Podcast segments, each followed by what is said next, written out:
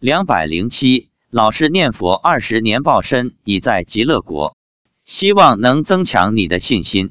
发表日期：二零一一年八月十八日。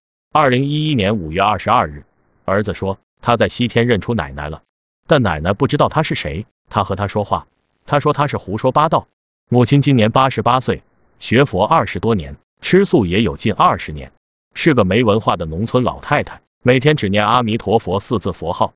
曾在寺院住了三年，因为曾听过寺院一位老居士讲经说法，所以对极乐世界的情景略知一二。每日睡前只会念上一段“愿生西方净土中，九品莲花为父母，花开见佛悟无生，不退菩萨为伴侣”。其他的什么回向啊、忏悔啊，统统都不会，都不懂，也不懂更多的佛学知识和道理。但他听说过净空法师，应该说属于于父型的佛弟子，家里有海清，也买了往生被。并交代往生时不要办婚宴，要办素宴。我让妻子问观世音菩萨，母亲学佛吃素二十年，报身到极乐世界有多久了？菩萨说十几年。我问，报身已在西天，为什么我妈不知道那是她的孙子？极乐世界的人不是都有神通吗？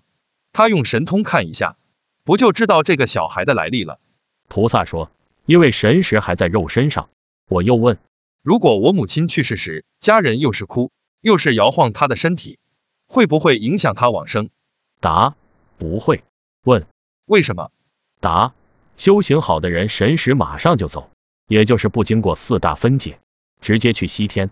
那么不经过四大分解，自然就不会有痛苦，也不会受其他影响。我又问：如果我现在开始不念佛了，是不是会影响往生极乐世界？答：影响，不能往生，因为神识还在肉身上。报身暂时还没有神通，所以西天的报身奶奶不会和他的孙子玩。儿子说，奶奶明年要走了，很多人要带他走。妻子对儿子说，让奶奶多活几年，活一百岁。父亲说不想让他走。我说，那你赶紧好好学佛，也早点到西天去。后来儿子又说，奶奶吃饭要吃到妹妹结婚后。妻子去年跟我说，我妈能活一百岁。我想，如果活一百岁。差不多要等到我女儿结婚以后了，我们都想让她看到孙女婿后再走。我还希望她给村里人做个好榜样，去世时全身柔软，有瑞相出现，让村里更多的人信佛念佛。曾有佛友留言说，有人说在极乐世界看到过净空法师，净空法师予以否认。日前我曾发过一篇文章，宣化上人开始说，只要你念佛念多了，阿弥陀佛就给你注册。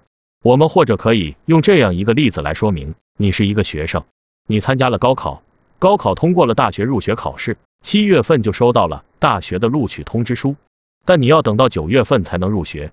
我们念佛求生极乐世界也是一样的道理，你至诚念佛，具足信愿行，你就是通过了阿弥陀佛的考试，你就能收到阿弥陀佛的录取通知书，但你还得等临命终时才能往生。当然。期间，如果你退转了，不念佛了，或受世事所牵挂，你就无法往生。就好像有的人拿到了录取通知书，但由于种种原因，最后没有去报道上学，老实念佛求生极乐的人也是一样的道理。所以在极乐世界看到净空法师，在我看来，这是可能的，并不是假的。极乐世界可能也有你，只是你不知道而已。愿大家都能沉下心来，老实念佛吧。